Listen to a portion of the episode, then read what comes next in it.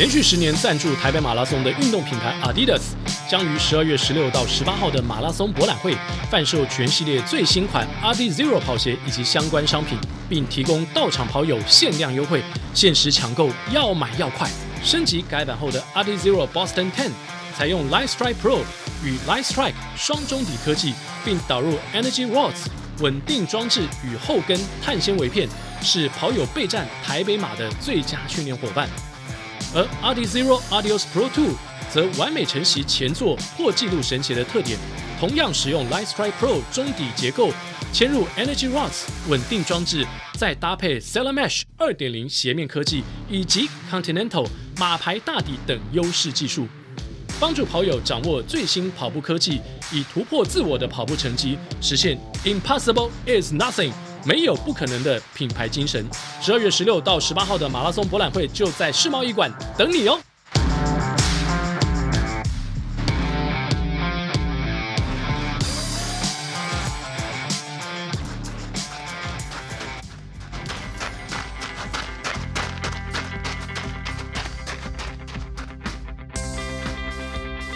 欢迎收听今天的跑步不要停，跑步不难，难的是穿上跑鞋离开家门的那一刻。你不需要很厉害才能开始，但你需要开始，而且坚持下去，才会变得越来越厉害。大家好，我是奎哥田宏奎。大家好，我是向总。哎，真的是要越来越厉害了，比赛要快到了。对，而且我说坚持下去。对对。最近这半年来，对我来说啊，要坚持跑步，这难度是越来越高。因为身体的状况不是那么好的情况之下呢，其实，嗯，就是前一段时间我是跑了我人生第二马。哦，万金石马拉松是。其实今天我在录音的现场呢，我又带了一罐沙龙帕斯。然后呢，那天你知道，在出发前，我就喷了我们大将军妹子陪跑团有个大将军叫李宗玉，我就喷了他带的沙龙帕斯，喷了很很就是很大量的沙龙帕斯，对对，很大量，背上都 大面积的喷满了。结果跑到要折返的时候，二十一 K，我的背又开始，我又去医护站。寻找鸡乐之类的喷剂，真是喷之有味啊，弃之可惜啊！哇塞，这个鸡乐。所以其实呃，如果身体状况不是那么好的话，对，然后又碰上大太阳，哦，其实要跑一场马拉松还真的是蛮辛苦，因为你要克服的问题很多。是，除了背部不舒服，然后我在呃比赛前两三天，我就发现我的右脚脚背其实也出现了一些状况，我不知道是不是因为。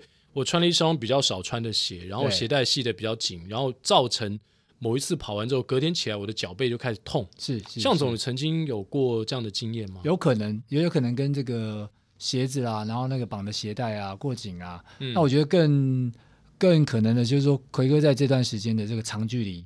可能没有练够，对，那你在那个非常少那个过程当中，并还不太知道你会遇到这个状况，对。那突然间这这个就拉了长距离之后就，就就就发生状况了。对啊，对，所以向总在周末现在开始也带了一些长距离的呃朋友嘛，是去准备要练超过三十 K。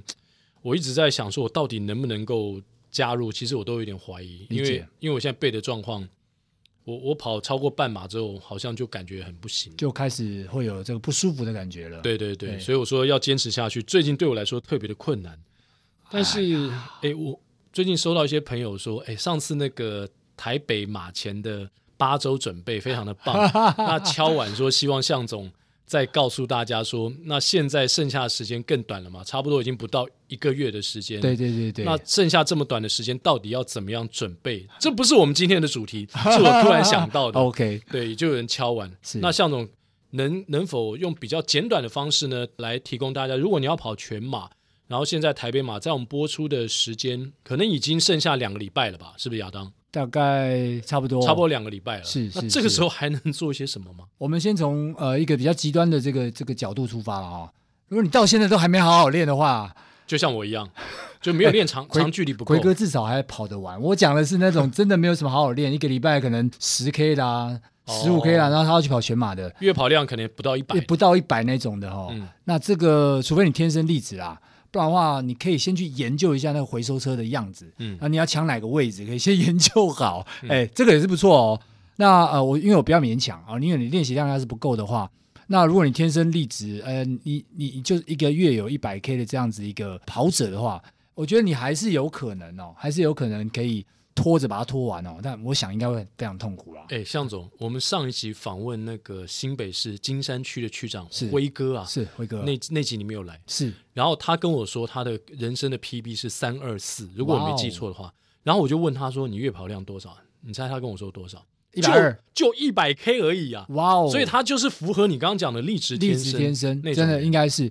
那我想他应该有过去有运动习惯啦。嗯哼。然后这段时间虽然是跑的不多，那或许还有其他的运动可以去替代，对，或是做一些身体的的的训练。是，不然的话，那那那个真的呃很难去承担这么长的距离的这种煎熬啦。真的并不容易。那刚刚提到那个是比较极端的例子嘛，哈。那如果说呃有一些比较认真的哦，那有一些比较认真的，到到现在可能呃两周，你应该已经完成了你这个最长距离了。那我觉得每个人状况不一样哦，你可能完完成的距离没有办法那么多，有的人可能二十六 K，那有的人可能已经完成到了三十二到三十五了。嗯、哦，那如果你已经完成到三十二、三十五，那是跟这些跑友们要说声恭喜了。嗯，其实你已经把你呃最痛苦的部分都做完了。哇，哦，配速都配完了。那接下来这两周呢？那可以尝试开始慢慢就是最后一周一定是减量了哈。然后在倒数这一周的话呢，那可以开始慢慢就是做一些调整。你也不要再去追，就不要有速度的练习了啦。嗯哼。好，那就好好的顺顺的把这个呃练习量巩固住就好了。嗯。然后让身体可以尽速的恢复啊，多一点这个按摩啦、放松啦，然后让自己的这个肌肉恢复到很鲜嫩的那个状态。是。我觉得这些三十二到三十五的跑者就是为了 PB，好，就是为了、嗯。挑战自己更好的的成绩，那就是让自己状况赶快恢复到最棒的那个状态。OK，然后最后一周当然就很重要的这个，包含可能搭配的这些超补啦，哦，搭配这些饮食计划啦，嗯，然后搭配这个自己生活生活作息上的一些调整啊，我我觉我觉得就期待啦，就期待，呃，先保佑一下那天天气要是好的，好，如果是在十到十五度，哇，太好了，对，不要下雨，棒。不要像万金石，哎哎，今年的万金石，万今年万金石，呃，刚好就遇到这种比较大太阳的状况。嗯，我想万万金石过往它最挑战的，它要么就是大太阳完全很难遮蔽，但要么就是说有雨，那可能会回程是逆风的。嗯，然后过去的这个狮头山的状况，今年已经。减了一半了嘛，哈，这对对对。这这几年减了一半，还是蛮痛苦，哎，还是痛苦，因为它毕竟是在回程嘛，对，最后的阶段，对对对对，有点我们去跑那个波士顿马拉松的时候，这个碎心波的概念，好，叫你心碎哈。那遇到这个大太阳，我觉得真的就是会比较辛苦，那有在配速上的调整就很重要。嗯，那另外在刚讲，如果你不是一个比较有效的练习，已经过了三十 K 的，那我我想这样的跑者的话，可能最多可能在二十五到二十八 K 左右的。那这样的跑者，其实你也基本已经有一个程度了，哈，有一个状况。可是马拉松最后这段是三十三十公里之后，三十二公里之后，这些撞墙也罢啦，各种的状况啦，抽筋啦，就在这一段。嗯，那你可能还没有办法去碰触到这一段，是，所以这变数还是非常高的，还是存在，还是存在的哈、嗯哦。那我觉得虽然说没有到，但你也不要再加了。你剩两周了，你也不要再加上去说，哦，我两周要加到这个。哦，我我还来得及，我加到三十二。嗯，其实你身体过慢恢复，对于你来讲，你真的在比赛的时候呢，反而不见得能够表现更好。OK，那反而一样，两周对我们来说就是一个开始慢慢在做减量，身体恢复，然后让自己的这个心态哦，开始教育自己，你已经准备够了，你已经准备好了。嗯，怎么样就是这样子了，你也不用再急了，你也不用再去练速度，说现在想要提升多少，不用，就完全就回复到你最平常心的状态。就好好去享受这场比赛吧。OK，好，那三十之后的这个状况，就三十之后再说吧。嗯，好，那我我觉得这是对见招拆招，见招拆招啊，不是叫你耍见招，但是就是你要 看看到这个状况，你来拆招。OK，这是我提到，就是说你已经可能练到二十五到这种二十八公里左右的那这样的人，那如果你约莫练习现在是在这个半马距离的话，嗯，那我觉得你的风险是非常之高的。嗯，那我讲到非常之高是说，很可能你会遇到这个五小时半的这样的一个瓶颈的状态，就是说。你没有办法来得及在那时候回来，所以我的建议当然就是你要去呃看一下你练习的状况，然后去做一下你这个配速。我讲的配速就是说那个时间段，哦，你大概什么时间点要经过什么时什么地方，嗯，那你这样子才有办法在五个半小时之内回来。我我觉得，因为我们有时候跑到最后哦，常会觉得说，哎，还很远啊，那我就放弃了。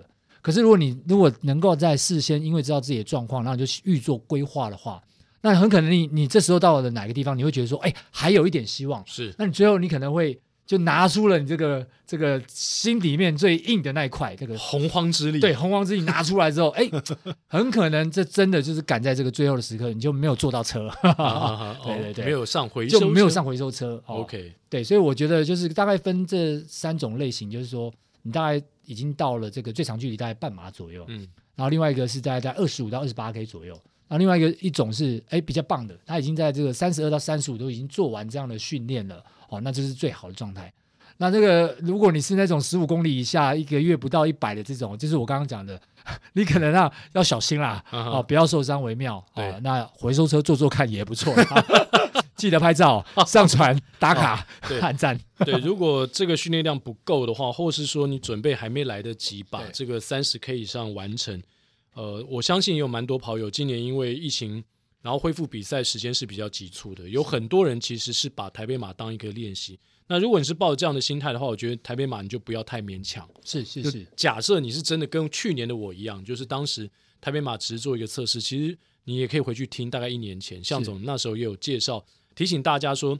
你可以把它当做一个 long run，对啊，不管是跑三十 K 以后，你发现自己不行，你干脆就 DNF，对对，就是不要完赛，然后把后面的比赛当做你的最终的目标。对，就是在这一场比赛，你当然因为前面训练量不够，哎，这场比赛变成是你的最长距离，嗯，因为它有适当的补给，对，然后它有适当的路线规划，哎，那你就可能哎做做一次这个三十二 K 的训练，哎，刚好把这个三十二 K 做完之后呢，那如果真的是遇到一些状况，那就开始做。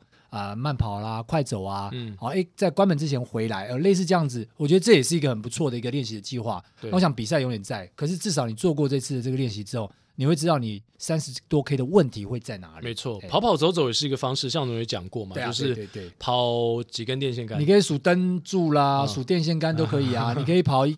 你可以跑两根，哎，然后走快走一根，哦，跑三根，快走一根，看你到时候状况。好，那千万不要就是全部都用走的，因为因为怕来不及啊，怕来不及要做做回收回收车啊。对，要坚持下去真的不容易。在今天我们节目当中，其实有几个小故事要跟大家分享。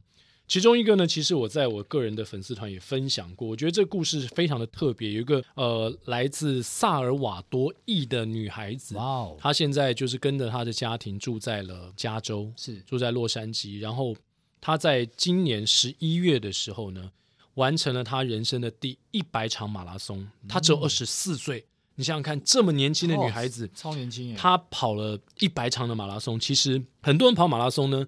都有各种各样，可能是你想不到的理由。当然，大部分的人像我们这样子啊，就是为了健康，然后为了让自己更开心。可是这个 Rivas 这位女孩子呢，她跑马拉松其实有一个非常重要的一个一个理由，就是她是美国这个 DACA。什么叫 DACA 呢？就是童年抵达者暂缓驱逐办法的受惠者，这个所谓的 Dreamers。因为呢，在当年的奥巴马担任美国总统的时候呢，其实就有这样的一个法案，就是让那些可能所谓的非法移民是，但是在某一个年龄以下的这个非法移民呢，他们可能有些是跟着父母来，或是有些是跟着呃兄长来，然后可以呢让他们有机会成为这个呃美国人叫做 Dreamers，OK，就是他们这些追梦者，然后有给他们一个类似那种 Visa，就两年，每两年。他们要 renew 一次，这就是暂缓驱逐办法的，是等于一个居留权，是是，对，这是一个没有办法取得身份的居留权，但至少可以让他这两年保证留在美国。那因为后来川普总统呃上任之后呢，当然大家都知道嘛，在美墨边境对对对筑起了高墙，然后他想把这些都把非法移民全部都赶，赶走，对对对，所以就出现了一些这样的问题。那当然这些所谓的呃非法来到美国这些年轻人或者 teenagers。他们就相当的辛苦，所以这个 Rivas 呢，他就用这样的一个方式，呃，希望能够唤起美国政府对于他们这群据说有好几万的、嗯、呃人民的一个重视。那因为现在是拜登总统嘛，对，对对，拜登总统似乎又要让这个法案呢再回复，OK，对，再回复，所以他用。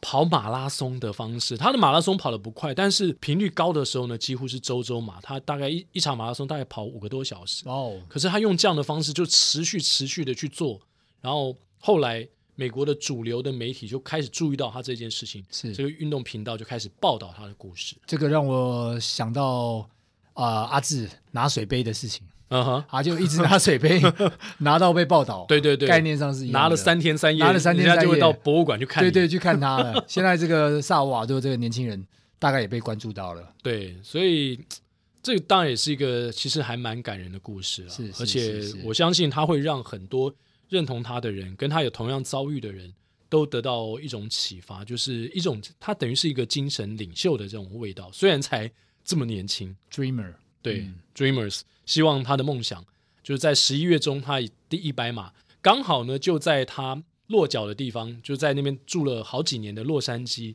完成他人生的第一百场马拉松。所以我觉得这是一个这是一个巧合的安排呢，也可以这么说。那或者说是一个非常特别特殊的故事。那到时候他会就地合法化吗？在这样他们的法令的这个要规定之下？呃，现在还没有一个答案，但是呃，就是要看美国。政府他们对于这群呃这些 dreamers 是最后他们决定要用什么样的政策来来面对，因为当然我们也都知道这些所谓的非法移民很长一段时间其实都困扰着美国嘛，嗯，让美国再度伟大的川普总统就没办法接受这些事情，对不对？所以现在美国也许又没这么伟大，啊、没有，这个川普已经 对川川普已经离开了，对，已经离开白宫了嘛，所以也许。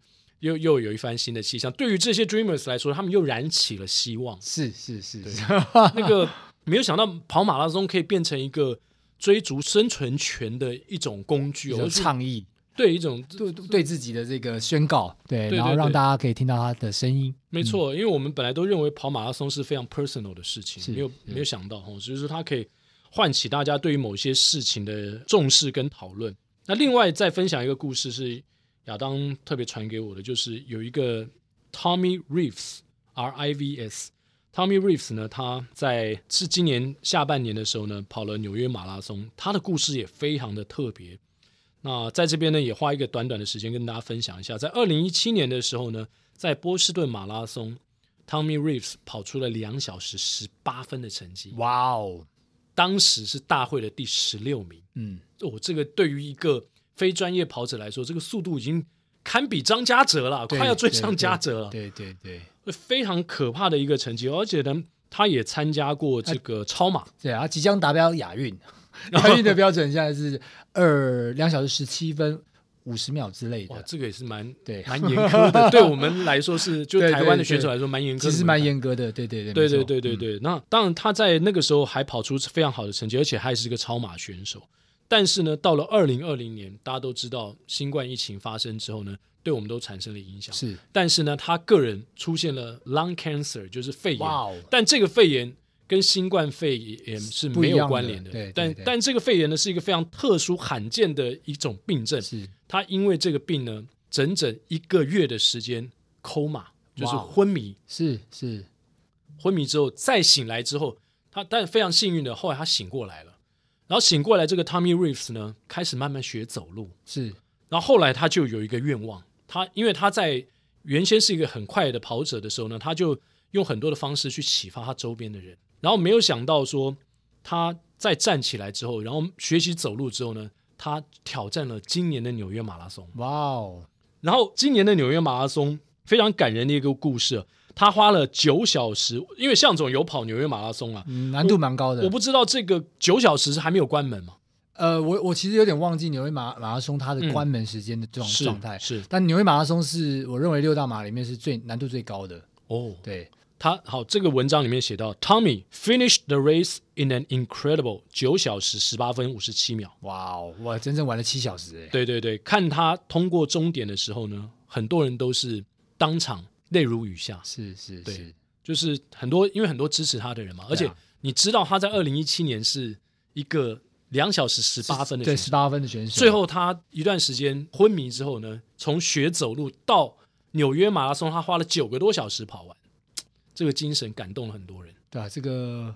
没有办法想象啊，因为这个这真的是跟他自己的 PP 差了很多，然后他等于是从一个学步的这种概念重新站起来，真的重新走路，对，然后再到去跑这个马拉松，你可以想象那个有多艰辛啊，哦，非常的艰辛的。所以如果你也想要知道 Tommy Reeves 的故事的话，你可以在 IG 上面呃搜寻 Tommy 下底线，然后 R I V S Tommy 下底线 R I V S 可以找到他的 IG，里面有一段话英文的，但我也想。念出来跟大家分享一下。他说 Humans are incredible, really are. We spend so much time focused on the broken and ugly and mean aspects that we forgot we are truly good and powerful and strong.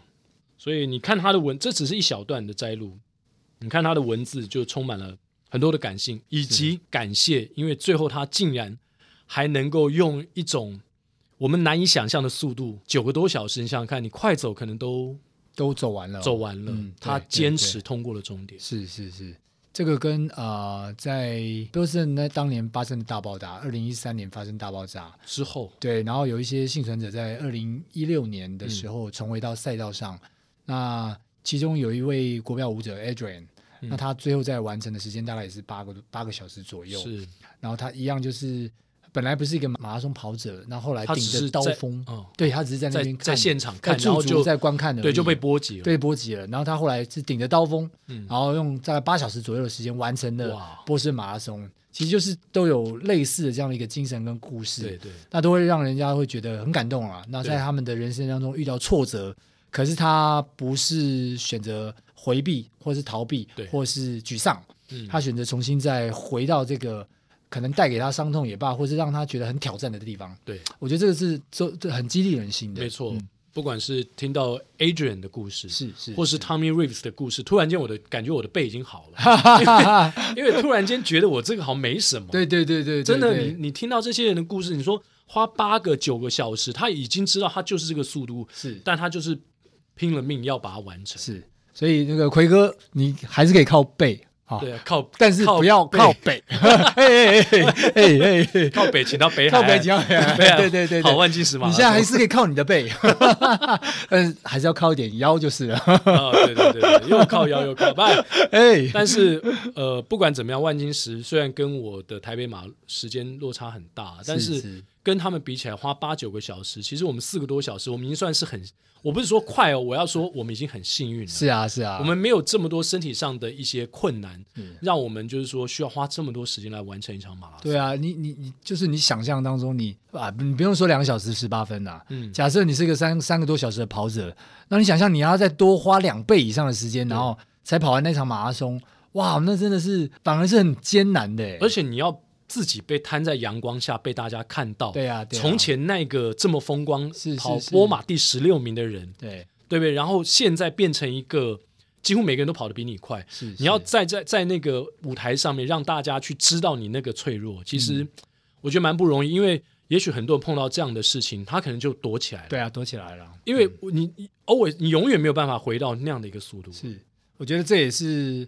啊，可能我们在这个东方社会啊，嗯，那对于这样子的一个状态跟对这样的一个呃问题的时候呢，采取的态度跟采取的这价值观是很不一样的。是，那我们常常就像哥哥讲的，就比较容易去回避这些问题。嗯，然后当我要疗伤的时候，我就自己躲着疗伤。对，那可能在这些呃西方人也罢，或是很不一样的这种状态下，他们选择就是呃让大家一起来帮助彼此来，来不只是在疗伤。甚至是带给更多的力量给彼此，哦、我觉得这个这个是呃，我觉得我们可能需要去学习的一块。对，而且他站出来，他鼓励了多少跟他一样非常脆弱，而且可能原本不敢站出来啊，对啊，对啊。然后大家看到说，哦，一个曾经这么强的人，他现在变这么弱，是他都愿意站出来，我也应该勇敢的站出来。对啊，这个有点像我们在。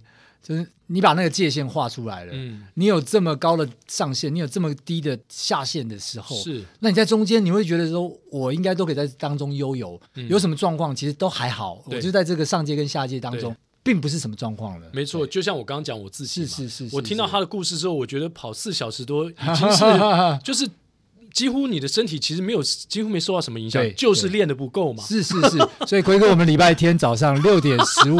我们是在福和桥下准备出发。等一下，向总，你这个是一直到台北马前的每一个礼拜 天，欸、我，我们礼拜天，天对，对，对每个礼拜天都会有嘛。所以，既然向总讲到了福和桥呢，我们就来听众信箱，是我们的蓬蓬群来信。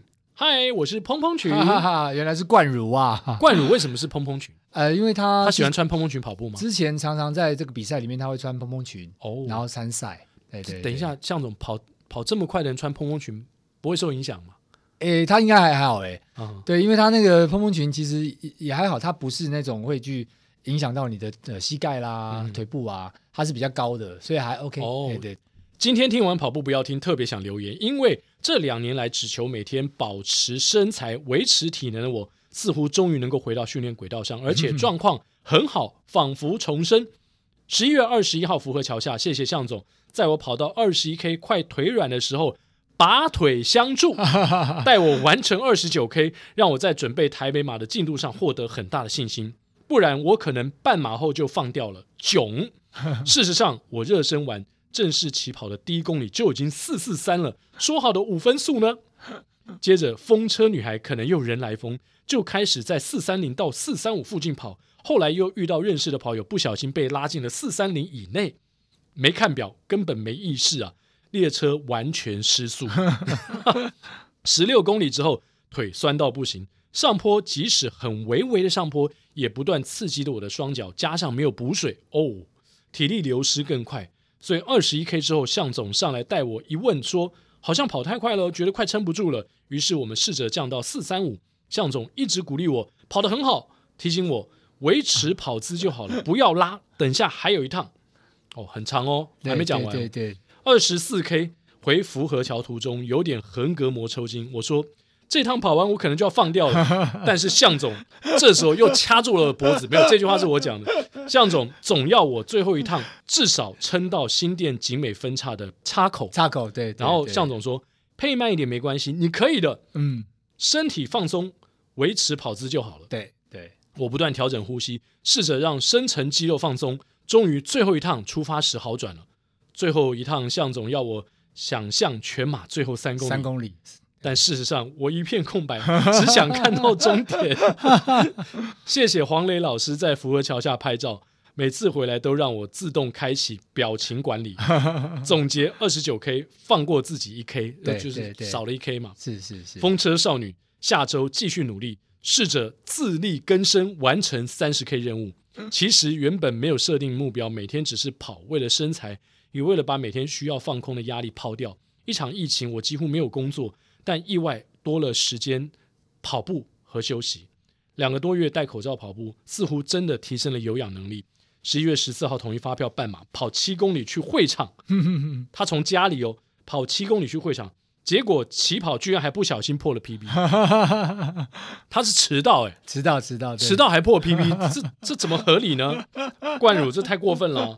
接下来几周我会继续加油，也祝跑步不要停，收听长虹。因为我最近刚好都都在带一些朋友，那他们从想要完成全马的也罢啦，完成半马啦，然后所以在从。呃，从他们接近十几 K 开始，然后就陆续带带带带带，然后带到十二月五号，其实很多都完成三十二 K 啊。那十一月二十一那天是因为冠如他本来要做一个健速五分，然后四四五，然后到四三零。那我因为要带别人跑，所以我先带别人带一些跑友们，哦，一些我们的群主啦，北大的一些朋朋友们，我们先跑完的二十二 K。那跑完二十二 K 之后，那我就就加入他，他那时候到二十一 K。那时候指定配速当然是四分半嘛，好，然后就就就跟他跑，哎，那我发现那个速度好像还是稍快一点，还不是在四分半而已，那我就可呃可能请他稍微再降一下，那他后面因为前面的速度可能追的比较快一点，所以才会有刚刚那个对话发生，是，哎，我就想说，哎，因为他本来我们应该是要两趟啦，然后第一趟结束的回程的时候，他就说。他这场结束可能就要停了。对，哎，我这样看像算算不是啊，这样不对哦，哦这样子要少很多 K。是对，那我就提醒他，就是说，那可能就是动作维持，然后你的速度再，我们再速度再降一点，我们大概就是降到大概四三五左右，嗯、然后提醒他放松放松哈，然后动作维持住，然后让他的这个呃呼吸更顺畅一点，然后再来就是说，整个比较不会是一直追着那个那个速度感的跑，而且而是让呃能够自己的。姿势也罢，然后跟心情上是比较放松的，嗯、哼所以就带他到了这个交界处，然后再让他回来。是，然后因为大概我算一下剩三公里，所以我就请他说：“哎，真的放轻松，放轻松。嗯”然后把它当做三十九公里剩三公里了，嗯、你就知道那三公里，拼对，就是说你就是动作把它做到，对，其实就可以完成了。你最后再冲线就好了，类似这种概念。哦、对对对对对，所以冠儒很幸福，就是被向总带到，而且这有的这样的一个长距离的，最后他有点因为。他跟你说他想要放掉时，我觉得应该就是有点要撞墙。是他那时候大概是二十四五公里左右，嗯，他大概二十四五公里左右大概想要放掉。对，对我来讲就是，哎，你如果没有到那个程度的话，你之后遇到还是会一样遇到的。嗯、所以对我来说就是，哎，你其实减个五秒就很很够了。哦，哎，减整个五秒，然后让他稍微放松一下，其实他又可以再完成的更更长的一段。嗯嗯，嗯。那这次过了，其实下一次对他来讲的话，他只要把配速再控稳一点。我我相信他绝对能完成这样的一个距离的。那你可以预估一下他的台北马大概会跑出什么样的成绩吗？我觉得如果以他这样子的一个状态看的话，呃，大概三一五哦，三一五内应该是没有问题的。哇哦，对。但是就是看当天的状况跟当当天的天气，是，而且这些都是变数。对对对对。那当然还有，如果一切都 OK 的话，对对对，而呃还有最后几个，还有最后几一点时间嘛，嗯，那就看他最后的这个收尾的这个状态做的怎么样。好，对对对。冠如，如果你台北马真的跑进三一五的话，麻烦你像黄老师一样自带束修来找象总。那我们希望就就是接下来还有时间可以帮更多的跑友一起配速啊。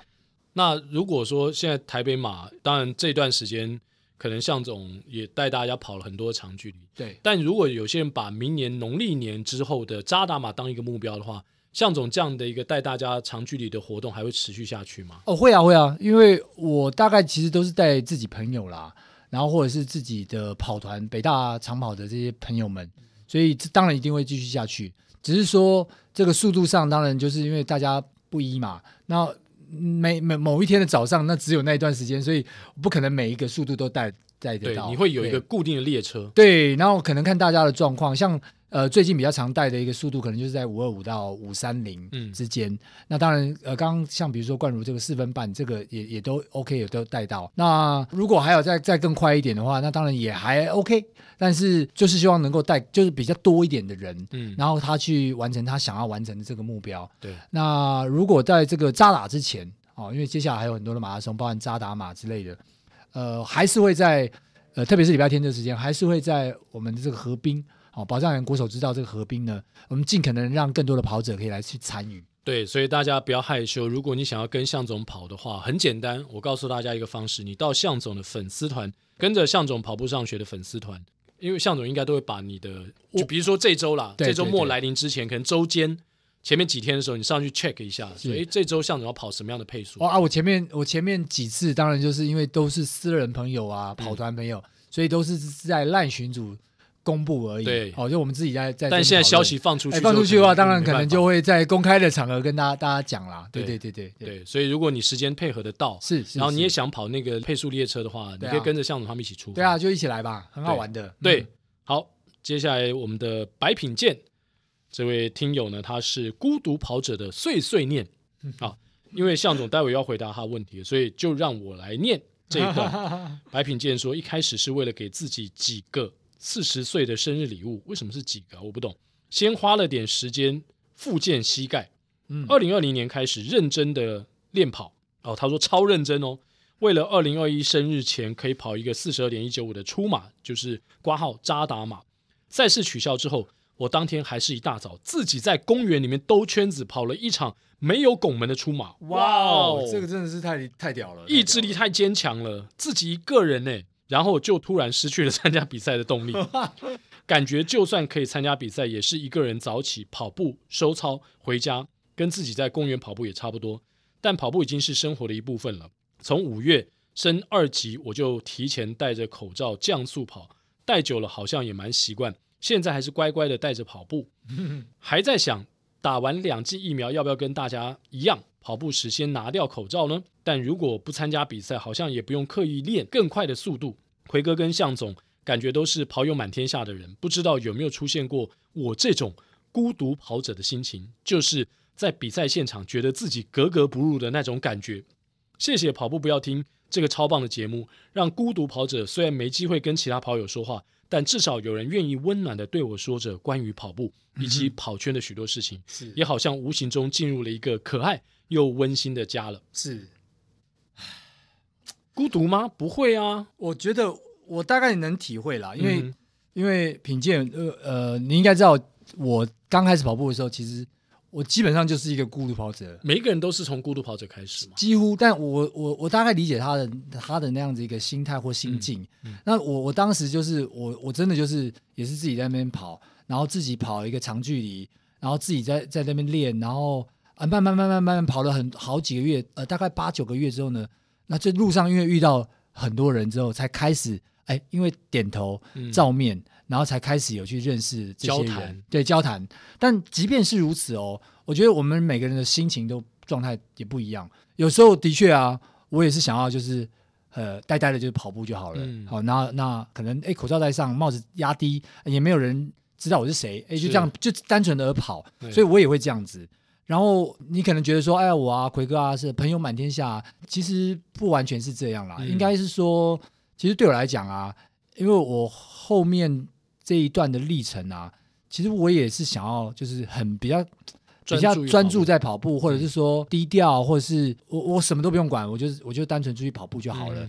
那但是因为我自己知道说，哎，我我因为我想要做一些事情去啊、呃，比如说帮助选手啊，然后帮助我们的一些朋友们啦，啊，帮助我们这周遭的这些朋友们。包括你应该也听过，就是因为我太太的这些跑友们，嗯、因为我太太跑的不错，之后来找我哦，所以我我觉得因为要帮助他们，所以我才去跟那么多人交流。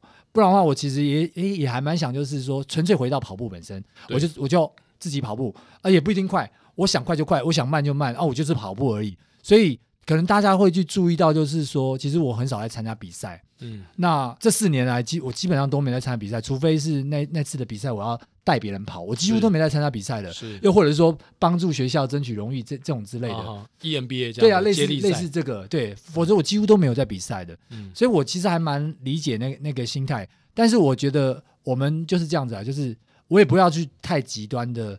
太极端的孤独，太极端的好像到处 social。嗯、我觉得我们可以介在中间去摆荡。哎，你出来的时候，那哎看到这个认识，真的看到认识的，点点头，这样也就够了，也不用说，也不用说话。哦，大家彼此有个默契，我们都是跑友啊、哦，我觉得这样也也就也就够了。那我我觉得孤独的心境有时候不见得是坏事。对，没错。对，你可以很纯粹的去享受跑步本身这件事。我光听到他可以。自己一个人吐完一个全马，而且是出马，我就觉得太屌了。我觉得他应该会 会有蛮多跑友崇拜他的吧，对不对？真的太屌了。对啊，就是所以品鉴，你如果要交朋友，我觉得不是那么困难。像我举我个人的例子啊，就是。我也是一开始都自己跑嘛，我还不是自己去跑了一个五十岁的日月潭，嗯、自己开车去，然后跑回来，我也没找任何人啊。啊，被那然后后来被我骗了，这五五十岁真的跑五十 K？对啊，对啊，就是五五十一岁的时候我又跑了五十一 K，对对对对对，对，对所以那也是一个人嘛，都其实都没有人跟我一起跑，是是，是。但是过程当中呢，其实就像向总说的。你可以选择适时的孤独，对你也可以选择，当你呃心有余力，或者是今天心情不错的时候，你也可以加入到其他人。对啊，时间允许的话，是。所以我我会觉得说，不管在社群媒体上或什么，你你看到一群，当你的朋友当中有人在跑步的时候，其实你可以。也可以跟他说，哎，下次我们可以一起来跑步或干嘛？对啊，对啊，对啊。呃，那享受孤独也没有不好。对啊，因为不是每个人都像我一样，可以在大安森林公园 去找几个高中生，就跟他讲说，我们一起跑步。不是大家都这么不要脸。对，但你要开始才会不要脸。哎哎哎哎！好，那接下来，接下来这个是不是要向总帮我们？海森博，哎，优质节目，他特别写优质节目，五星推爆。通常跑进半马，跑进九十分，全马三小时内之后，大会就没有配速员。请问向总，应该是要自己独推，或者是哦，要如何找到可以信任或者是速度目标差不多的人呢？也祝奎哥台北马跑出好成绩。哎，怎么办？如果三小时内你。你有什么建议呢，向总？我就是你就是这样这这样的一群人啊。哦，我记得我我一开始在在破三之前，我在练习的时候，哎，会跟啊，比如说西西瓜啦，哦，战神啊，然后或者是米克斯啊，然后呃，爱跑，我们会一起练习。但是我印象很深刻，我第一次要破三的那时候呢，我是自己一个人独跑的，我自己一个人独推。那原因很简单，是因为我要到国外去跑。我在国外可能就不见得会有类似的这种一群的跑者，对，没有人带你，真的那么刚好，对，所以我就是在国内我自己练习的时候，我就是练习独推，然后我独推完了之后，而且大家知道，如果是台北马有去跑过的话，其实台北马它像我们那几年是遇到雨的时候啊，它去程是逆风的，啊，第一程第一段时间体力还好就算了，对，第二趟过去的时候，哇，那真的是煎熬，那独推真的是煎熬。好，那因为因为是整个逆风，而且是十点多公里左右的这个这个大逆风！所以我的个人建议当然是，你可以试着独推，好，那要找到类似的，其实坦白说蛮容易的。嗯、现在这个年代跟那时候已经也不太一样了，现在破三的人还蛮多的了。那我觉得很容易就找到可以跟你速度差不多的，然后可以一起练习也罢，嗯、或甚至在某些比赛上一起配速。嗯，我觉得刚刚提到就是我们在这个宝藏国手之道，也就是说在呃福和桥这一段，其实就蛮多的很不错的精英跑者。然后，呃，这类似这种速度的人就还蛮多的。其实你可以来这边，然后跟大家一起，呃，可能共跑一下啊，然后认识一下，对，对，上车，然后认识一下，然后再来就是很多跑团里面其实也都有还不错这些跑友们。嗯，其实大概交流之后呢，呃，很多人也很喜欢参加比赛，我觉得就可以呃一起共跑。那就算没有这个配速列车，其实，呃，你你你大概知道自己的状况啦。那有时候在这个跑里面会有慢慢就形成一个跑。就一一个团体出现，嗯、那他可能是一个二五二五五的列车，好。某某某小队，对对，一个小队，然后他你可能他可能没有一个特定的配速，但大家就会跑在一起。嗯，那我觉得你可以按照你自己的这种状况去找到这样的一群人。嗯，那如果你要找到这样一群人的时候，通常他是一个比较稍微中大型的比赛，嗯，因为太少人的比赛很难一群人嘛。嗯、那如果是呃比较中大型的比赛，就很容易有很多群。那我就建议，就是你要么就是事先可以先约好，那要么就是说，呃，真的在比赛里面，呃，可以跟着这样子的一个小队。那再来再来就是，我觉得如果你有一些个人计划，你就独推。就像我，我其实独推了好几次的这个台北马，嗯，哦，那那个感觉是很不一样的。嗯哼，那独推的感觉怎么样？我觉得会会很很很困难吗？因为我事先就知道我要独推，嗯，所以我就会更坚决一点，哦，就不会有那种，哎呀。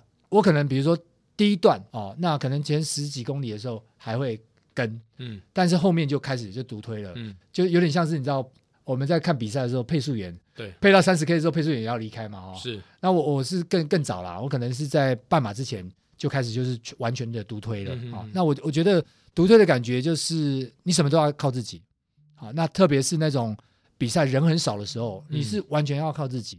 那不管是在补给面也罢，或者是当遇到风大啦、雨大啦，什么样各种状况的时候，那我觉得自己要在事前就做好一些模拟跟准备，这个很重要。所有的状况，你的赛道的熟悉，这都要事先去做。嗯、所以这个是我之前在做这些独推的时候呢，我都会去做的功课。哈，对。那现在很好的就是你可以去找到很多很多的好伙伴，在事先的时候就做练习。那我也是建议。呃，不管你是呃半马的九十分钟内也罢，其实半马九十分钟内会相对来讲跟全马三小时内，半马九十分钟当然是比较容易，比较容易，对对，相对是容易。对对对，你如果半马呃九十分钟的话，通常你还没有办法破三，破三哦，你可能是大概三一零左右这样的一个水准。那如果你是半马，就是说你要是破三的话，你可能是在大概八十五分，好，八十五分的下或上一点这样的一个、嗯、一个一个坎。那向总会建议，假设我今天有一个破三的梦的话，是是这样的人，你会建议他说，你先去挑战半马，跑进八十五分之内，你再来去思考说你要不要破三吗？是是是，因为全马绝对不是乘以二嘛，这个我想大家都理解。对，那但是你至少在速度上你是做得到的。嗯，好，那呃，如果我刚刚讲那个当然是一个概率啦，它没有是一定的。嗯，好，但是如果你这个都做得到的话，那你接下来就是把速耐力做好，嗯，长距离拉长，你大概就可以做到。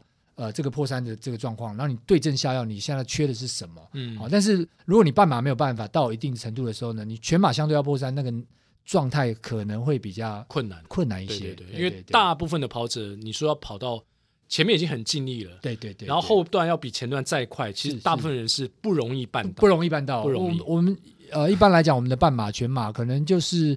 呃，约莫一个你的半马乘以二，再加上一个八到十分钟，十分钟跑不掉，这是配速算还 OK 的人。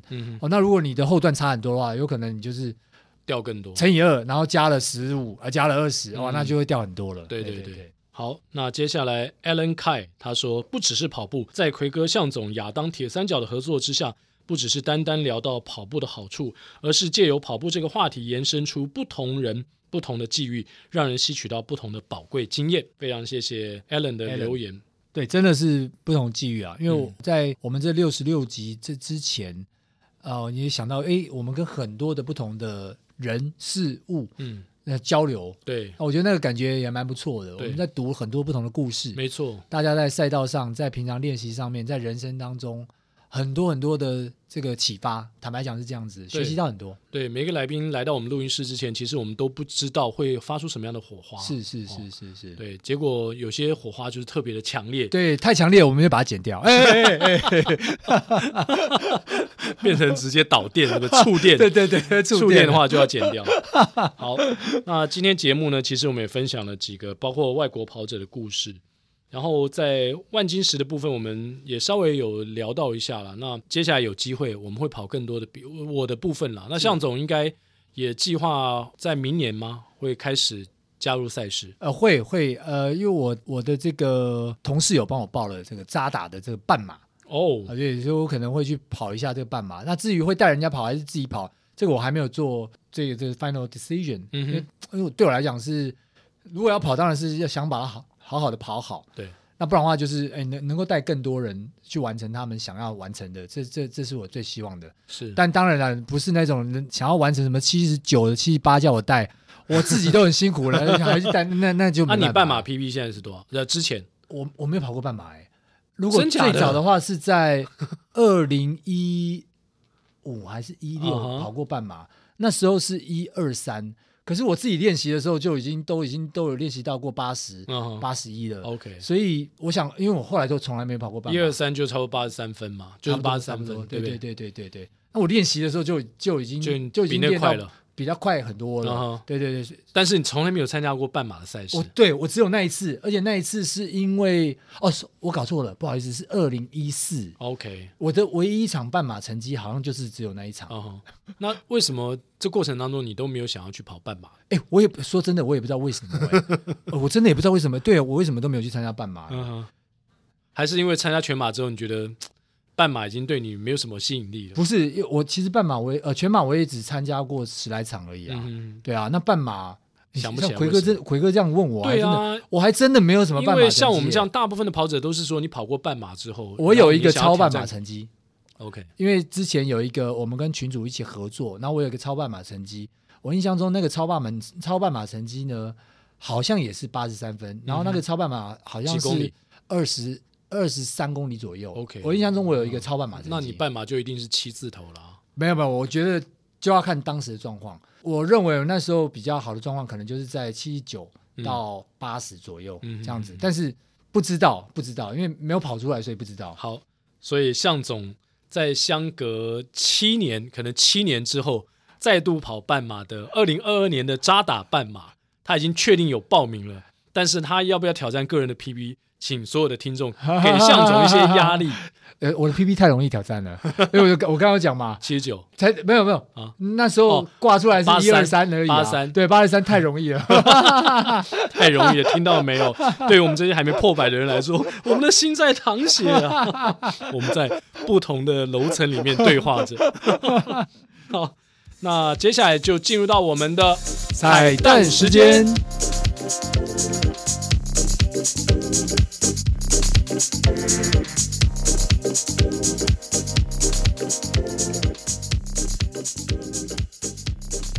嘿，hey, 今天我们的彩蛋时间啊，因为上一次新北市的那一集呢，我已经 solo 了哈。